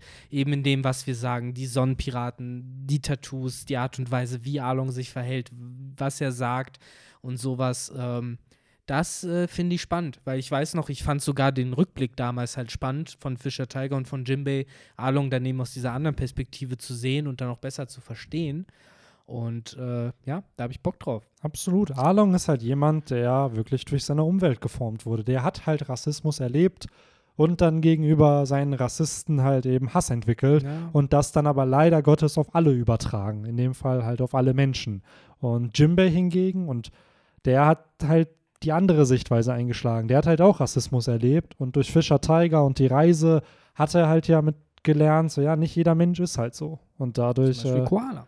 Genau, bestes Beispiel Koala. Und da freue ich mich, bin ich ganz ehrlich, auch in der Gegenwart auf so einen Reunion zwischen den beiden. Weil, wenn wirklich die Revolutionäre am Ende gegen die Weltregierung vorgehen in irgendeiner Art und Weise und die Strohhutbande da auch mit irgendwie involviert ist, dann werden sich ja Jimbei und Koala wieder treffen. Und dann, stell dir mal vor, die machen so ein Tag-Team Fischmenschen-Karate-Angriff und dann hast du halt einen Menschen und einen Fischmenschen, die halt Klar. Hinter dieser Kampfsportart stehen, die ja von Fischmenschen entwickelt wurde, was ja auch wieder mit Koala so ein schönes Zeichen ist, was halt für ja so gegen Rassismus spricht, dass man halt aus der Kultur von jemand anderem sich für sich selber was Und zieht. vor allen Dingen auch dagegen, was äh, Arlong ja hier nochmal äh, hervorbringt, weil damit endet ja der Band auch so ein bisschen, dass äh, Arlong seine Dominanz nochmal klarstellt, wieder im Dorf ist und äh, ja auch sehr offensive, rassistische Theorien eben äußert. Ich meine, ne, bei One Piece ist es immer ein bisschen schwieriger, weil ja, du kannst halt nicht verneinen, dass die Fischmenschen größer sind, dass die mehr Muckis haben und so, aber äh, trotzdem, und das zeigt dann eben so jemand wie Koala, äh, kann man ne, denen gegen, äh, also ebenbürtig sein. So, wir sind am Ende trotzdem dann alle gleich. Es ist halt nur eine Frage ne, eben der Perspektive und wie du es halt angehst. Und äh, das ist dann, finde ich, auch ganz cool. Äh, ja, oder aber auch dieses typische Story-Prinzip halt genutzt, dass du Fischmenschen aber erstmal verurteilst, weil du sie aus der Perspektive der Menschen kennenlernst. Wir kennen ja erstmal nur böse Fischmenschen am Anfang. So, bis dann halt durch Okta so ein bisschen eine andere Nuance gezeigt wird und dann halt später mit Jimbei ist es, glaube ich, dass man da halt dann jemand anderen sieht. Und das finde ich halt auch wieder sehr, sehr spannend, dass halt da erstmal, auch von Lissop zum Beispiel, der sieht dann Fischmenschen und ist erstmal erschrocken und denkt sich so, oh mein Gott, hat dann voll Angst und. Ja, wobei Lissop ja zumindest schon auch, glaube ich, mehr vor Arlong und der Kontrolle, die die haben, halt auch Angst hat, ne? Der ja dann ziemlich genau so, fuck, nee, wir dürfen jetzt noch nicht entdeckt werden und so. Genau, genau. Aber trotzdem sicher später dann im Klar. Kampf mit Kiss, der ja auch wegrennt und sich überlegt, ob er sich nicht einfach geschlagen geben soll und sagen soll, hey, ich habe mein Bestes gegeben. So. da kommen wir hin. Noch ist er ein mutiger ja. Krieger der Meere, so der auf aus. sein Abenteuer gegangen ist, nämlich. Nur, Aber das finde ja. ich halt spannend, weil äh, das ist halt so ein typisches Story-Prinzip irgendwo, dass du halt erstmal irgendjemanden oder ein Geschehen durch ein POV von deinen Protagonisten kennenlernst und dann im weiteren Verlauf der Handlung vielleicht ein POV von dieser Gruppierung bekommst, um da zu zeigen, so, okay, warum denken die so? Warum sind sie so, wie sie sind? Und das kommt ja dann später mit Sabao, die Fischmenscheninsel und ja. Absolut. Ne, also da, das spielt ja auch wieder mit diesem Motiv, was ja auch gerade bei Mangas, äh, bei so Supernatural-Mangas oft vorkommt, wo man ja auch oft gegen Monster kämpft. Seien es halt Onis, Dämonen, Geister, ne? dieser klassische Schmonz, den es halt immer wieder gibt. Äh, so Bleach hat es, glaube ich, vorgemacht, dass es scheißegal ist, wie etwas aussieht oder wie du es nennst. Monster, killen, Hollow, keine Ahnung. Ja. Und äh, da könnte man natürlich bei One Piece halt dann erstmal denken, ja, hier, die Fischmenschen, das sind halt die, die Demons, ja, die Bösen, ja. die, äh, weiß ich nicht, die Monster halt, die Menschen essen und sonst was. Und äh, ja, da macht, finde ich, Oda auch einen guten Curveball draus, indem er halt dann ja, diese schon sehr etablierten Tropes ja auch gerade so für Ende der 2000er, ähm, ja, so ein bisschen unterwandert, ne? Ja, Ende, ja, stimmt, Ende der 90er, Anfang 2000er. Ja. So ein bisschen Absolut. unterwandert. Absolut. Und das finde ich eigentlich auch ganz nett, äh, weil es dann die Story halt auch, wie du sagst, nicht so zweidimensional macht. Dadurch, dass du mehrere Blickwinkel hast, verstehst du es am Ende und ja, sitzt dann halt wirklich nach 600, 700 Kapiteln dann, guckst auf Arlong Park zurück und denkst dir, ja, aber ich weiß ja auch nicht, was man da hätte besser machen ja. können. So, es ist nun mal so passiert, wie es passiert ist und gefühlt kann man dieses Trainwreck nicht aufhalten, so, weil so funktioniert halt irgendwie auch Menschheit. So jetzt auch auf uns bezogen. Ja, und das ist halt auch wieder genau das, was ja eine Story am Ende immer sein soll. Es soll ja eine Metapher fürs Leben sein. Genau. Und äh, Oda zeigt uns das hier halt ganz gut dann auch im Laufe des Along Park Arcs, was eben durch Rassismus dann auch wirklich passiert und dass da auch wirklich Menschen sterben. So. Und später dann auch, dass Fischmenschen durch sowas halt auch sterben. Und entsprechend, äh, dass du dann durch so eine grausame Umwelt dann Leute erschaffst oder Fischmenschen oder Menschen erschaffst, die dann stärker dadurch werden und versuchen, dieses Leid zu beenden für andere. Wohingegen du aber auch andere, wie jetzt Arlong zum Beispiel, dann entwickelst oder Hody Jones, mal um in ein ganz anderes Extrem zu gehen, die dann halt sehr fanatisch sind in dem, was sie dann tun und mhm. sich diesen, diesem Hass widmen und den Hass dann vorantreiben und äh, ja, unter anderem dann für grausame Taten in einem Dorf sorgen und dieses Dorf dann versklaven. Ja, ja, genau, generell bei Arlong, da kommt ja nochmal dazu, dass äh, so sehr man ihm jetzt irgendwie Abstriche machen kann für äh, seine Vergangenheit, er halt trotzdem Fixer ist, weil er ist ja in seiner ganzen ja, Ideologie dann trotzdem einfach auch mega, äh, wie soll ich das sagen, ähm, äh, heuchlerisch dadurch, dass er zum einen eben äh, mit hier Kapitän Ratte oder, oder welche Position auch immer der hat, eben Geschäfte macht, der ja, äh, ja ein korrupter Marineoffizier äh, ist, der eben von Alung abbezahlt wird, damit der halt ne, in Ruhe machen kann, was er will. Äh, zum anderen eben halt Nami, die er bei sich behält und halt sagt, so, ey, die macht halt die besten Karten und die ist für uns halt nützlich, sodass er halt in diesem seltsamen ja, Widerspruch ist aus, wir Fischmenschen sind die Besten und die krassesten und bla bla bla.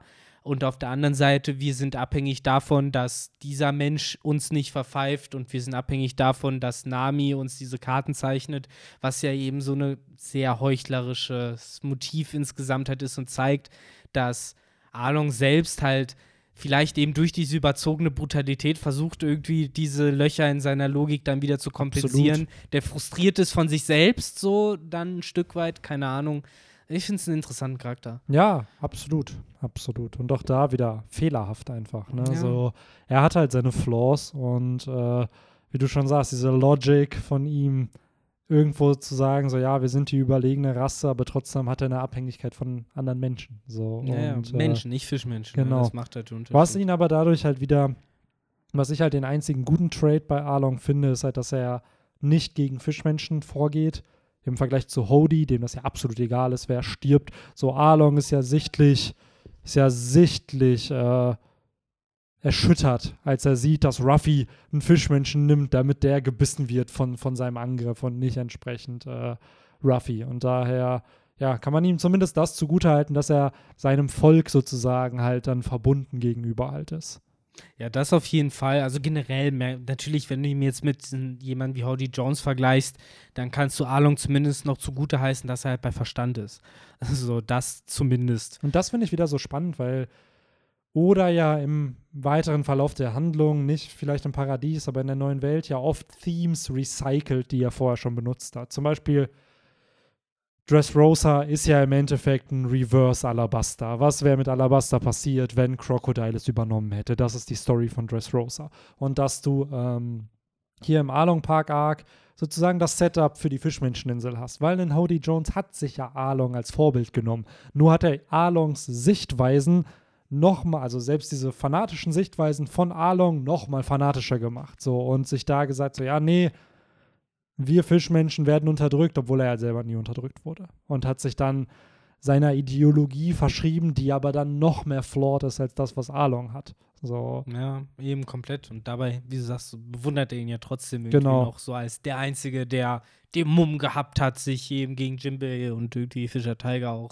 auszusprechen. Ja, und Hody war ja da sogar, ist da so weit gegangen, dass er ja Menschen geblamed hat für Dinge, die sie nicht getan haben. Er hat ja, ja Otohime umgebracht und ja, das ja. Menschen angeheftet, damit er dann da vorstehen kann und sagen kann, ey, hier, der Mensch hat das getan. Ja, ja, natürlich, das war komplett dreckig. Und sowas hat Arlong muss man dann fairerweise sagen, ja nicht getan. Der hat sich einfach nur darauf berufen, ja, in der Vergangenheit waren Leute scheiße zu mir, so ich projiziere diese, ja. das jetzt auf euch und deswegen hasse ich euch, wodurch man verstehen kann, warum er so ist, wie er ist. So, man muss Balung vielleicht auch einfach am Ende sagen, so seine Ideologie geht halt nicht tief genug, weil wir sehen ja hier dran, er ist ja zufrieden damit, einfach ein Gangsterboss zu sein. Ja. So, so viel er halt darüber redet und ne, es ist hart, ein Fischmensch zu sein, bla bla bla bla bla, mit seiner Vergangenheit, schmeißt er die ein Stück weit über Bord und wird halt wirklich irgendein lumpiger, ja, Warlord, so, ja, der halt da auf seiner Insel sitzt und fett wird. Absolut, man darf ja auch nicht unterschätzen, dass ein Arlong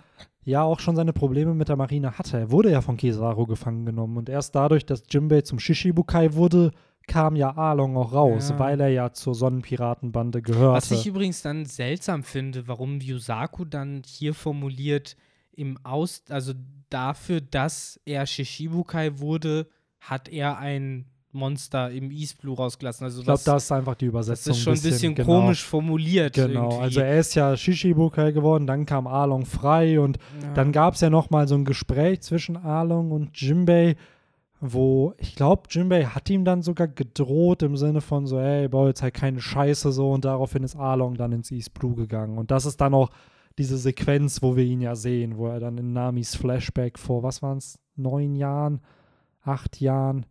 Äh, ja, zu lang halt, kann es nicht her sein. Genau, dass er da halt hingekommen ist. Ja. Ach, ja, sehr, sehr, sehr spannende Moment sozusagen im One Piece, auch dadurch, dass so viel Bezug drauf noch genommen wird äh, zum ersten Mal. Und äh, ansonsten, ja, um kurz die Story nochmal zu einem smoothen Ende zu bringen, nachdem eben Ruffy mehrere Angebote gemacht hat, wie ein Fischmenschen aussehen könnte, hat Oda sich entschlossen, dann doch in seine eigene Hand zu nehmen und vernünftige Fischmenschen zu zeichnen. Ähm, und einer davon wird ja dann, egal wie sehr Lysop sich anstrengt, ja doch auf ihn aufmerksam und äh, verfolgt dann Yusaku, Lysop. Nee, wie genau lief das? Ich weiß nur, dass es Arschlöcher waren und Zorro gefesselt auf, der, auf seinem Boot Ja. gelassen haben. Das haben sie gemacht.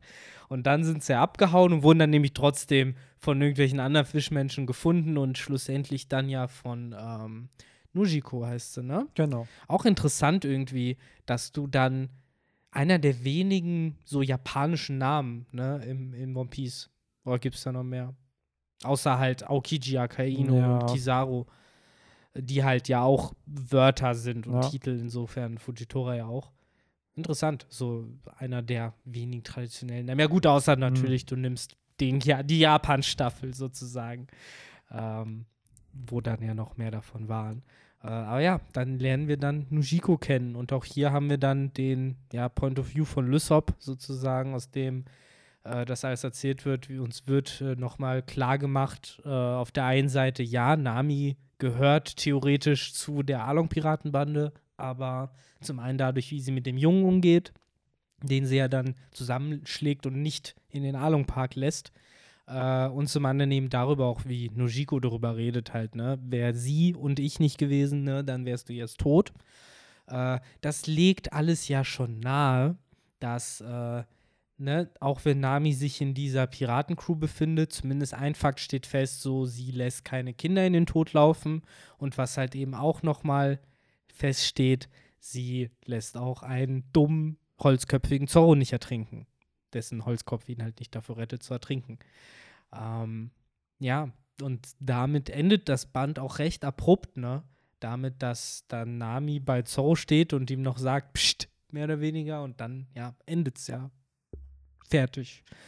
Äh, eine für mich noch äh, der spannenderen Sachen ist, äh, dass, ich meine, wir haben nicht viele Fischmenschen gesehen, wir haben halt Hachi gesehen oder Okta, Along und äh, ja, dahinter Along standen ja dann Kiss und äh, der Rochen, ich vergesse mal, wie der heißt. Schwarzgurt. Schwarzgurt Deutsch. einfach nur, Ja. ne? Krass. Ähm, und bei dem bin ich mir aber nicht sicher. Waren das auch schon immer Bros von Along? Äh, Die waren, waren, Sklaven? alle, die waren auch alle auf äh, bei Fischer Tiger mit am Start. Aber Weil- ich weiß ja. nicht, wie da die Beziehung war, wann sie zur Along-Piratenbande dann wurden. Weil man muss ja sagen, Okta ist ja der einzige neben eben Along, bei dem man das Sonnentattoo sieht. Während Mhm. man bei den anderen halt auch das Along-Tattoo, äh, gerade bei, bei Schwarzgurt dann, Mhm. weil der auch so mit den Armen verschränkt da steht, sieht, äh, hat man es halt eben bei Along auf der Brust so ein bisschen rausscheint äh, scheint und eben bei Okta sehr prominent auf der Stirn. Ja. Was übrigens auch echt eine Schweinerei von den äh, fucking Tenryubito war, ne? So wirklich Man sich weiß es halt nicht. War auf Okta- die Stirn Ich kriegst weiß du's nicht, jetzt. ob Okta ein Sklave war. Ich weiß auch nicht, ob Along ein Sklave war. Weil Ja?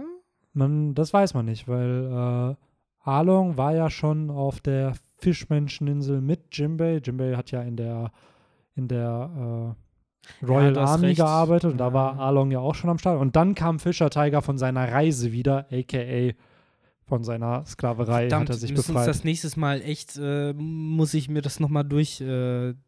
Äh, Deswegen weiß ich, genau also war. es gibt sicherlich Fischmenschen, die Sklaven waren, die Mhm. dann sozusagen zur Sonnenpiratenbande gehört, aber viele kommen ja aus diesem Fischmenschen-District. Ja. Und da waren sie mit Fischer Tiger, war so der Big Brother und äh, der hat die dann alle vereint. Stimmt, und, so rum lief das. Ja, ja, ja.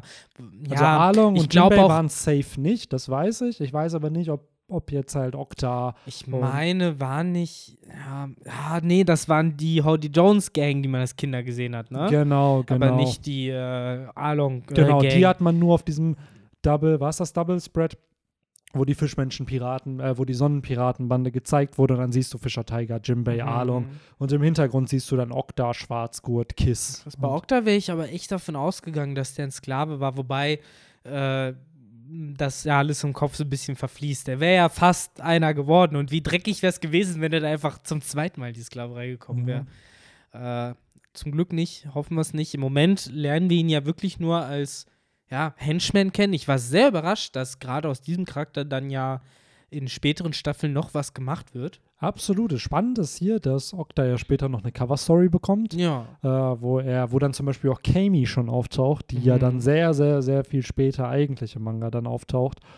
Und ähm, gleichzeitig lernt man, finde ich, im nächsten Band ein bisschen mehr über Oktor kennen. Und dann Mhm. merkt man auch, dass der anders ist als, Ja. als andere Fischmenschen. Ich erinnere mich ja, aus dem Anime noch dran, dass selbst dort kam er mir immer als eigentlich netter Ja. Typ rüber, der halt dann aber so zu tun hat, was er zu tun hat. Genau. Auch tierlieb Ja. dargestellt wird. Und da ist das große böse Monster übrigens, das ja, das- angeteased wurde in dem Band, ne? Ja. Und äh, ich glaube halt, da wollte Oda auch schon zeigen, so, ey, nicht alle Fischmenschen sind Mhm. böse. Und nur weil der zu Arlongs Bande gehört, heißt das halt nicht, dass er böse ist. So ähnlich wie er es ja schon mit Jin in der Don Creek Piratenbande getan hat. Das Und das ist so ein. Theme, den Oda häufiger macht, dass Mitglieder einer verfeindeten Partei nicht unbedingt alle böse sozusagen sind und viele von denen ja auch Tendenzen haben, wo man sagen würde, ja, okay, da könnte eine Freundschaft draus entstehen. So, bestes Beispiel Ruffy und Katakuri oder auch ein Senior Pink und Frankie. So, hier hättest du dann einen Jin, dann hast du hier Okta. Also, das sind ja schon auch da Motive, die dann immer und immer wieder mal auftauchen. Klar. Mr. Two. Ach, Mr. Two, genau. Gehen wir die ganze Barockfirma einmal durch. Hast du die. Also, mm. das ist schon ganz nice. Auf jeden Fall. Und ich glaube, damit, bis auf die auf dem Kopf stehenden Häuser, wo ich zweimal hingucken musste, bis ich gecheckt habe, dass sie einfach stumpf auf dem Kopf stehen. Ja. War Ähm, wahrscheinlich funny zu zeichnen. Einfach. Ja, ich glaube, das war auch der Grund, weswegen Oda das gemacht hat. Äh, eine kleine Sache noch. Ich finde es amazing und kann es mittlerweile viel mehr appreciaten als früher, weil ich auch verstehe, wie unnötig es ist, aber wie witzig. Und zwar wird ja hier dann auch, ähm, hilf mir noch mal auf die Sprünge, wie heißt der äh, Dorfpolizist? Genso. Genso, ja, Mann. Bester Mann auf jeden Fall mit seinem dummen äh, Windmühlending auf der Mütze. Was ich schon damals irgendwie weird fand und jetzt im Manga fällt mir erst auf, so, Alter. Nicht nur, dass Oda das halt zeichnen muss jedes Mal, er macht da ja auch jedes Mal noch so eine Sprechblase von wegen brrr rein. Also Windmühle goes brrr. Ähm, was ich einfach irgendwie witzig und cool finde, dass es diesen Charakter gibt, äh, der ja eh nochmal aus seiner Art und Weise mega tragisch ist. Hier ja auch fast wie so ein Zombie auch eingeführt wird. Also im Manga, finde ich, fällt das noch viel mehr auf. Mhm. Diese ganzen Nähte, die der dran hat, Ja. die sieht halt wirklich aus wie so eine zusammengenähte Leiche, ne? Aber halt eben dieser tolle äh, Hut mit der Windmühle Wo fand man- ich sehr, sehr nice. Wo man da halt auch später nochmal ein bisschen mehr Infos zu kriegt, warum er Ja. das ja noch trägt. Und, Was äh, ja auch fast schon so ein bisschen so, so, so frühe Senior Pink-Vibes hat dann im ja, Endeffekt, ne? ja, absolut, absolut. Dass du da auch wieder, das ist mir auch erst später aufgefallen, was für eine wichtige Rolle dieser Charakter eigentlich auch für Nami gespielt hat. So, man hat Belmer, die wichtig ist, aber Genso ja genauso. Ja, das ist halt so ein bisschen wie, ne, du hast zwar immer Gab gehabt bei Ruffy, aber du hast halt auch Dadan gehabt und Genau. die Bergbanditen und sowas, die halt auch wichtig waren. Und hier ist es dann halt eben der gute Genso mit seiner Waffensammlung. Ich mag doch nur auf Waffen gucken. Ja, ist hier nicht, Digga, ist hier nicht. Darfst du nicht. So. Ach ja, gut, dann ähm, nächstes Band wird richtig heftig. Ich Yes. habe schon mal mit einem Auge reingeguckt. Es wird eine Szene geben, die sehr, sehr viel Fanart hervorgebracht hat. Mehr Fanart, glaube ich, auch unter anderem als alles, was zwischen Falkenauge und Zorro passiert ist in dem einen Band. Äh, eine der ikonischsten Ah, Szenen ja, im One ja. Piece-Universum. Ähm, insofern könnt ihr euch darauf dann schon mal freuen. Yes. Und äh, ansonsten war es das von mir. Ich rede immer langsamer. Und äh, genau, bevor jetzt äh, der Akku komplett leer geht und so anfangen zu sprechen, würde ich mich jetzt einfach schon mal verabschieden, die letzten Worte dem guten Benny überlassen und äh, sagen, bis zum nächsten Band-Talk, dann mit Band Nummer 9. Adios. Ja, danke, Viktor. Ähm, ja, mich hat es natürlich wie immer gefreut, dass ihr zugehört habt. Danke auch an dich, Viktor, fürs One Piece Talken hier. Und wie Viktor schon richtig gesagt hat, der nächste Manga-Band-Talk ist dann Band Nummer 9. Vorher kommt aber mal wieder ein One Piece-Kapitel raus. Ich glaube, 1018, nee, 1019 steht dann an. Und äh, ja, das werdet ihr dann wie gewohnt auf ja, allen Plattformen irgendwie hören. Da ist der Podcast dann auch noch auf YouTube, auf dem Roman Sass Kanal und dann ab ich glaube, es ist dann die nächste Kapitelband, also zu 1020, die dann auf dem Zweitkanal erscheint. Also, falls ihr das Ganze supporten wollt, wäre mega, mega cool, wenn ihr einfach den Romans Dusk Podcast YouTube-Kanal äh, Yes. rübergeht, das abonniert. Hilft uns enorm weiter. Ähm, und ja, in dem Sinne würde ich sagen, bis zum nächsten Mal. Haut rein. Ciao.